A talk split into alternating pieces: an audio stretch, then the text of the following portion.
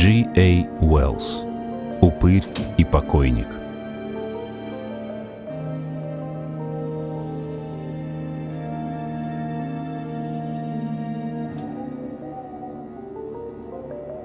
Это не моя история, а некоего Криса Боннера. Пожалуйста, поймите правильно, я не оправдываюсь. Я никогда верил Крису, но теперь могу заявить, что он лжец, и сказал ему я это в лицо. И пускай думает, что я редкий болван. Слушайте же занимательную историю, которая была мне представлена как чистая правда, но я буду до конца дней уверен, что все ложь. Дело было на Аляске. Он зашел уверенным шагом в мой иглу в Аврора-Бэй. Я промышлял торговлей шкурками с фирмой из Нью-Йорка. Упустив последний паровоз до побережья, я застрял в этой глуши до весны с дюжиной глупых индейцев и, слава богу, с приличным запасом вина. Крис Боннер заглянул ко мне, словно добрый сосед, как ни в чем не бывало. «Откуда тебя черт принес?» — спросил я, помогая ему снять промерзшую куртку. «Оттуда», — он махнул рукой на юг. «Давай перекусим что-нибудь, Макнил. Умираю с голода. Погляди в сумке». Я уже успел порыться в его сумке, тощий, как изголодавшаяся псина — которую Боннер бросил на покрытый шкурой пол. Разогрев мясной бульон и бобы, я поставил кофейник на огонь, служивший для обогрева и освещения. Он накинулся на еду, словно изголодавшийся волк. «А теперь угости-ка меня трубкой и табаком, Макнил», — нагло сказал он, отпихивая пустые тарелки. Я дал ему одну из моих трубок и мешочек табака. Молча уставившись на мерцающий огонь, Крис так наслаждался трубкой, словно давно не курил.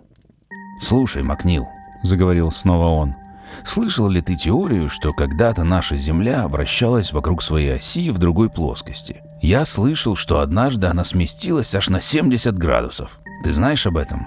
Очень странно было слышать от Боннера такой вопрос. Он был упертый золотоискатель и ранее ни о чем, кроме как о золотодобыче и копании, разговор не заводил. Он охотился за золотом от Панамы до Арктики уже более 30 лет. «Да не более твоего», — ответил я. «Слышал я про эту теорию. Такие догадки кто угодно может распространять». «Согласно этой теории, Северный полюс был там, где сейчас экватор», — сказал он. «Веришь?» «Крис, да я ничего не знаю про это», — ответил я. «Но знаю лишь, что там находили объекты, характерные для тропиков». «Например?» Пальмы, виды попугаев, саблезубых тигров, а еще мастодонтов и слонов. Все это были окаменелости и части скелетов, естественно. Людей не находили, Макнил? Ни скелетов, ни других ископаемых, принадлежавших людям? Никогда не слышал про это. Хотя останки доисторических людей находили на территории сегодняшних Англии и Франции. Боннер лишь хмыкнул в ответ и продолжал задумчиво глядеть на огонь, попыхивая трубкой. Его что-то беспокоило – «Послушай, Макнил», — продолжил он внезапно, — «вот если человек умирает, это уже навсегда?» «Вне всякого сомнения», — посмеялся я. «И не может вернуться к жизни?» «Очень маловероятно, если человек действительно умер. Я слышал про клиническую смерть, когда сердце может остановиться на одну, две или даже, возможно, десять минут. На самом деле оно не останавливается, а просто у человека не слышно пульса. Когда сердце остановилось, Человек мертв. Боннер кивнул. «Клиническая смерть», — пробормотал он. «Точно она.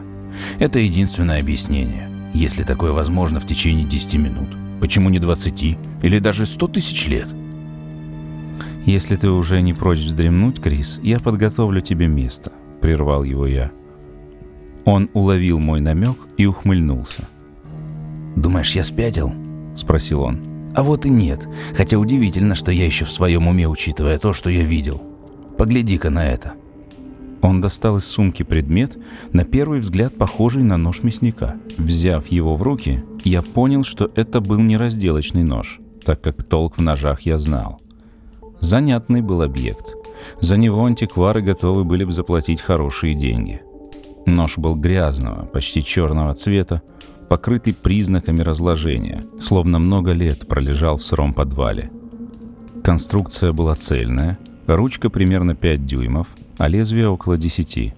Заостренное, как у кинжала, лезвие было заточено с обоих краев, и сделано это оружие было точно не из стали. Я соскреб покрытие ногтем, и под черным слоем показался кремово-желтый цвет изделия. «Это засохшая кровь, Макнил», — сказал Боннер. «Из чего, по-твоему, он сделан?» Изучив материал более пристально, я понял, что он был сделан из слоновой кости, но текстура была намного более грубой, нежели я когда-либо видел. «Он сделан из бивня мастодонта, Макнил», — сообщил Боннер. Я уставился на него с недоверием, но сам Боннер был абсолютно уверен в своей правоте. «Милая безделушка, Крис», — усмехнулся я, возвращая нож. «Ценная реликвия, ничего не скажешь. У индейцев в деревне купил?»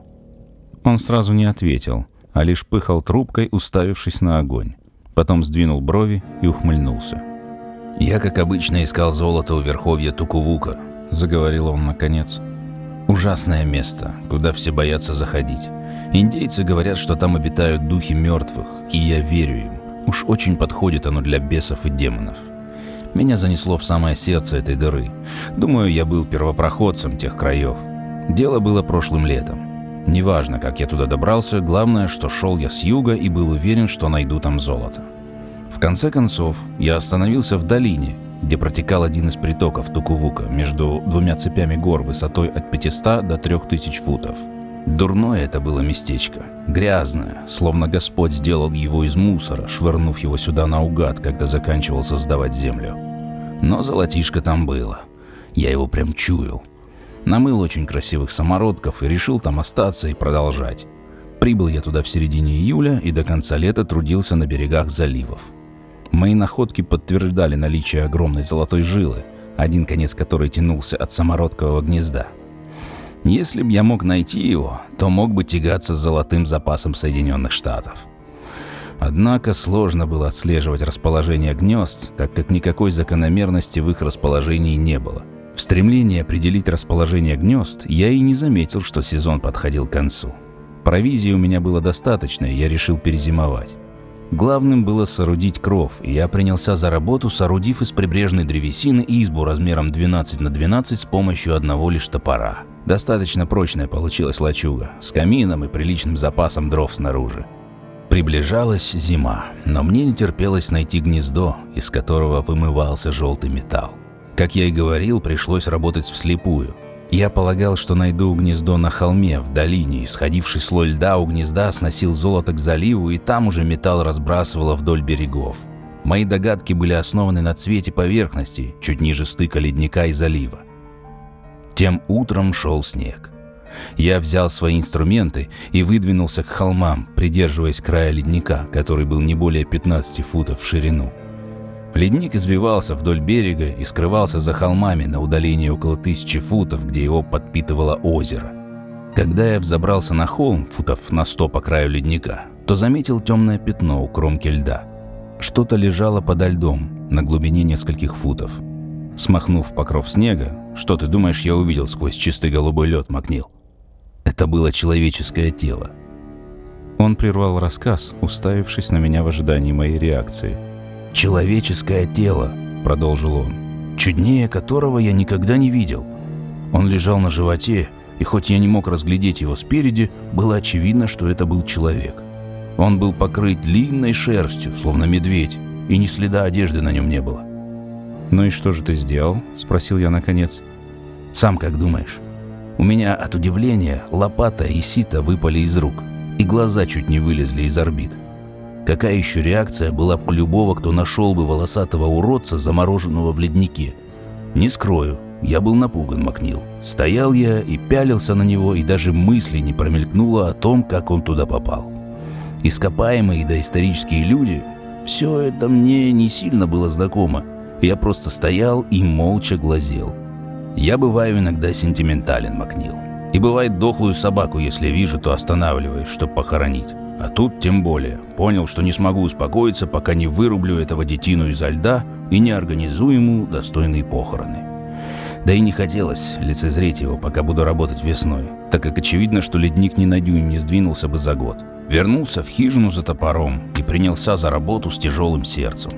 Спустя три часа я наконец достал тело из ледника – я был очень аккуратен, ведь и покойника рубануть не хотелось. Макнил, ты даже не можешь себе представить, как это выкапывать труп из ледника на холме в этой бесовской глуши.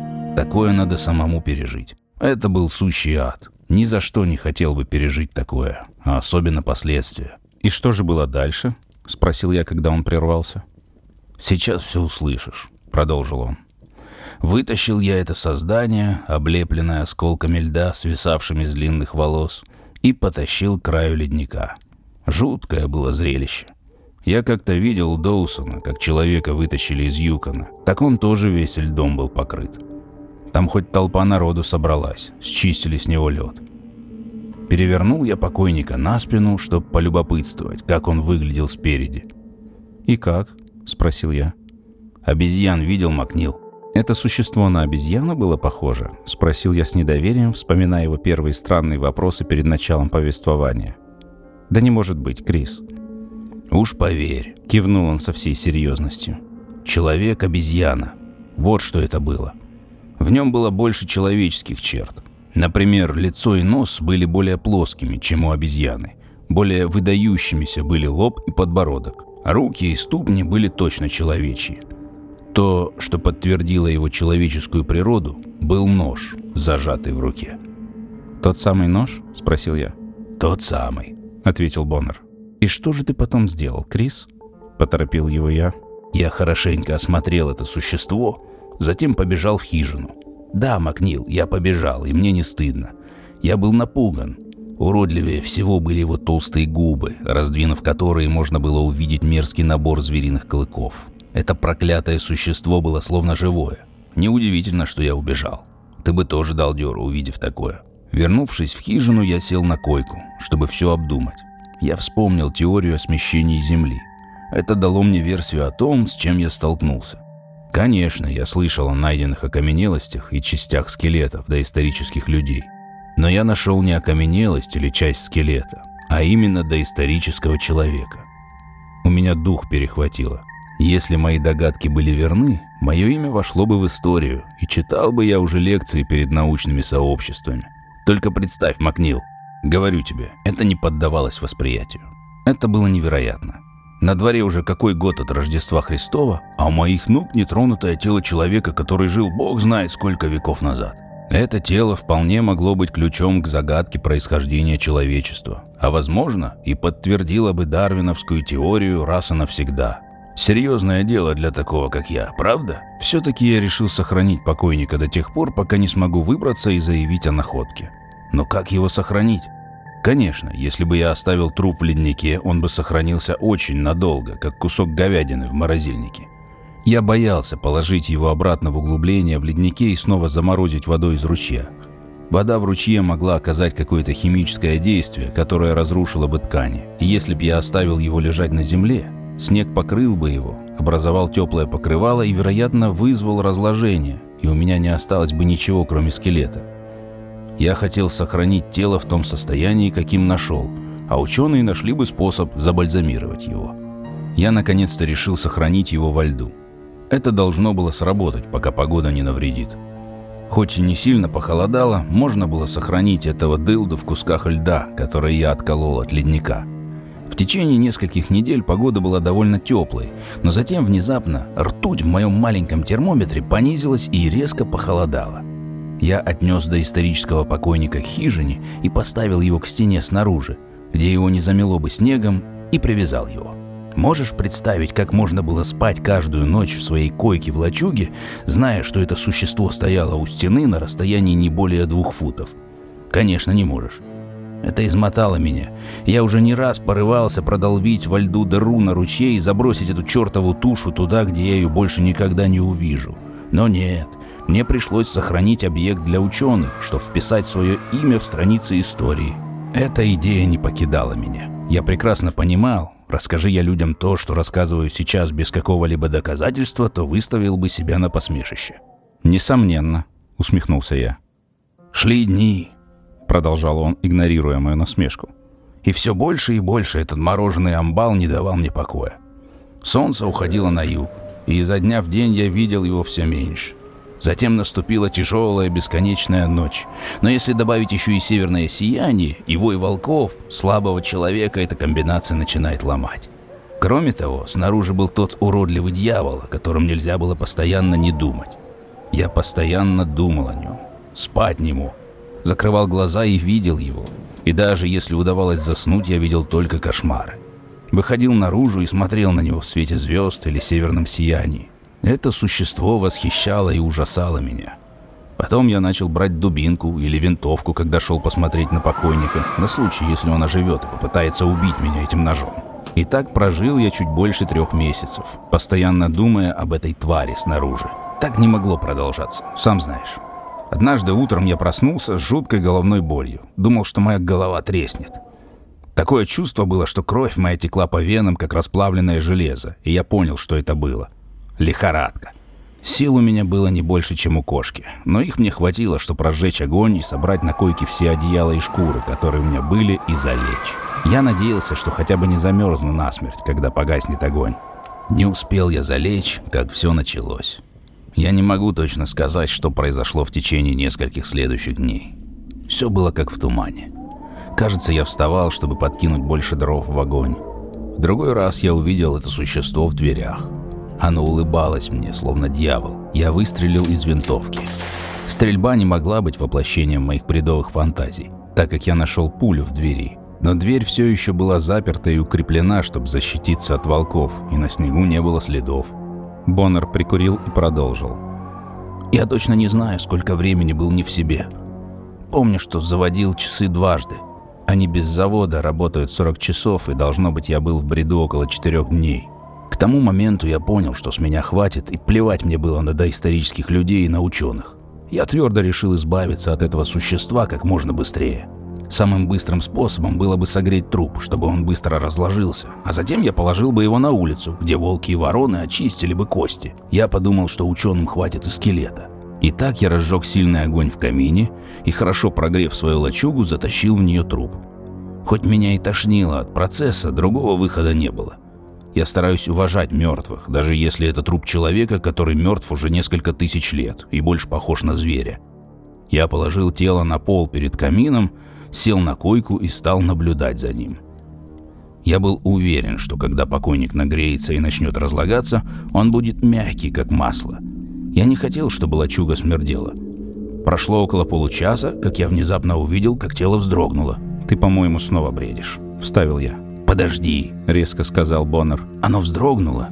Не сильно, но достаточно, чтобы заметить. Я решил, что все, что оттаивает, естественно, может немного двигаться. Прошло еще 15 или 20 минут, затем одна из ног пошевелилась. Еще там, на холмах, наедине с этой тварью, меня легко было испугать. Итак, нога пошевелилась, и... Он сел и попросил стакан воды. Я не мог не вставить. Боннер продолжал, не обращая внимания на мой сарказм.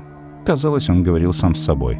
Я наблюдал за ним как ястреб еще некоторое время и, убедившись, что он больше не шевелится, вышел на улицу, чтобы взять немного дров и наполнить легкие холодным воздухом. Лачуга нагрелась, как духовка. Когда я вошел снова, то увидел, что чертов верзила перевернулся на спину. На спину, говорю тебе. И глаза тоже изменились. Словно он был в полудреме. Более живой взгляд, понимаешь? И он дышал. Да, сэр, дышал. Почему? Это существо не видело меня, когда я вошел и закрыл дверь. И веришь или нет, ладонь, державшая нож, была разжата, а нож лежал на полу отдельно. Скажешь, я сумасшедший. А вот и нет. Я был так же вменяем, как и сейчас. Говорю тебе, я видел все своими собственными глазами. Видел так же ясно, как вижу тебя сейчас. Вижу, не веришь мне, Макнил. Ладно, я не виню тебя. Сам в это иногда не верю. Он усмехнулся. Все было в точности, как я говорю. Увидев это существо на спине, я аж дрова выронил. От грохота дров эта тварь в прыжке стала на ноги. Не смотри так на меня. Клянусь, так и было. И вот он присел, как пантера, готовящаяся к прыжку. Глаза горели огнем. Губы, плотно прижатые к деснам, обнажили желтые клыки. Можешь представить? Сомневаюсь. Боннер сделал выразительный жест рукой. Что удивительно, это существо не видело меня. Оно пялилось на огонь, сидя в полоборота ко мне. Внезапно амбал заревел на диковинном языке, прыгнул к камину и попытался собрать в охапку пламя. Я так понимаю, существо никогда не видело огня и подумало, что это какое-то дикое животное. Естественно, что оно получило из данной попытки. Это обожженные руки и подпаленные космы. Верзила отпрыгнул назад с рычанием, ругаясь на своей тарабарщине. Говорю тебе, эти звуки исходили откуда-то из живота и походили на свинячий визг и хрюканье. Говорю тебе, Макнил, я был ошарашен. Но у меня хватило ума попытаться спастись. Винтовка была у койки, и я быстро нырнул за ней. Тогда-то, видимо, существо увидело меня впервые. Его горящий взгляд был предостережением. Я не струсил и, схватив винтовку, быстро взвел курок и выстрелил. Пуля попала в левую грудь, и кровь, веришь или нет, хлынула из груди твари, которая была заморожена в леднике тысячи лет. Существо налетело на меня словно ураган, и снова выстрелить я уже не успел. Эта тварь, пахнущая падалью, чуть меня не задушила. Знаешь, как воняет клетка дикого животного, если ее пару недель не чистить? Так вот, эта зверюга пахла еще хуже. Я до сих пор чувствую этот смрад. Господи боже мой. Боннер сморщился и вздрогнул. Это чудище, рычавшее и смердевшее, как горы мусора, имело силу десятерых. Он вырвал у меня винтовку и согнул ствол в два счета. Ствол Винчестера 38-го калибра согнул его так же легко, как мы с тобой согнули бы кусок медной проволоки. Мы боролись, как пара диких кошек, разнося лачугу. Я не слабак Макнил, особенно когда дело доходит до хорошей драки, но этот верзила швырял меня как куклу. Я уже готов был попрощаться с жизнью, но все еще боролся за нее словно дьявол. А существо это сражалось как 40 дьяволов. Мы рухнули в камин, угли разлетелись и лачуга загорелась. Уже приготовившись к смерти, я вдруг почувствовал рукоять ножа на полу. Ухватив нож, я начал бить им тварь изо всех сил, с каждым ударом погружая лезвие все глубже. «Этого ножа?» – перебил его я. «Этого самого ножа», – ответил Боннер. «На нем еще есть засохшая кровь но я думаю, что именно пуля добила его. Должно быть, она перебила артерию. Во всяком случае, кровь продолжала литься из его груди, заливая мне руки. Я знал, что тварь не сможет продолжать в том же духе, истекая кровью. Эта уверенность придавала мне сил. Выстрел был удачный, а иначе меня бы сейчас не было здесь. Почувствовав, что существо теряло хватку, я стукнул его коленом и отпихнул. Пошатываясь и сжимая свою грудь кровавыми лапами, существо скрежетало клыками и злобно смотрело на меня. Спустя мгновение оно рухнуло прямо в огонь. Я понял, что хижину уже было не спасти, и, схватив еду, одежду и одеяло, бросился бежать. Не помню, как положил нож в карман, но именно там я нашел его потом. Хижина сгорела дотла, и тварь сгорела вместе с ней. Вероятно, ни косточки не осталось. Ученым не повезло, и тайна происхождения человечества останется неразгаданной. Искать золото я не перестал. Мне нужно было прокладывать дорогу. Я знал об этой деревне, но как сюда попал, я не знаю. Жуткая эта страна для зимних путешествий. Когда я добрался до долины, где все это произошло, я отпустил своих десять хаски вдоль течения. Пожалел я их. А самому пришлось идти сюда пешком. Вот и вся история, Макнил. Можешь говорить, что хочешь, но я-то знаю, что я видел своими глазами, и меня не переубедить. Анабиоз? Да, на многие столетия. Если бы мы только могли представить, что произошло, когда старушка-Земля сместилась. Возможно, мы бы увидели человека, который был наполовину обезьяной, пересекающего ручей с ножом в руке, чтобы убить врага, спящего на другом берегу. И вот внезапно земля сдвинулась, а климатические условия были такие, что все замерзало за мгновение. Все сковывал лед, словно пыль и лава во времена Помпеи, и... Но кто наверняка знает, что случилось тогда? Тогда могло произойти все, что угодно. И вот я приезжаю тысячи лет спустя и выкапываю из ледника человека с ножом в руке. Я разогреваю его тело, чтобы он разложился. Вместо разложения он оживает, и мне приходится его грохнуть. Он зимовал в леднике веками. Я не знаю, что и думать об этом. Боннер наполнил трубку, прикурил и затем посмотрел на меня с вопросом. «Крис», — сказал я, — «скажу честно, я не верю ни единому слову. Ты говоришь, что у тебя несколько дней вылетели из головы. Это все объясняет. Тебя лихорадило, видения начались, а ты меня пытаешься убедить в том, что это произошло на самом деле». В течение нескольких долгих мгновений он обиженно пялился на нож в руке, а затем швырнул его мне. Наши глаза встретились. «Тогда где, черт возьми?» — гневно спросил он я взял этот нож.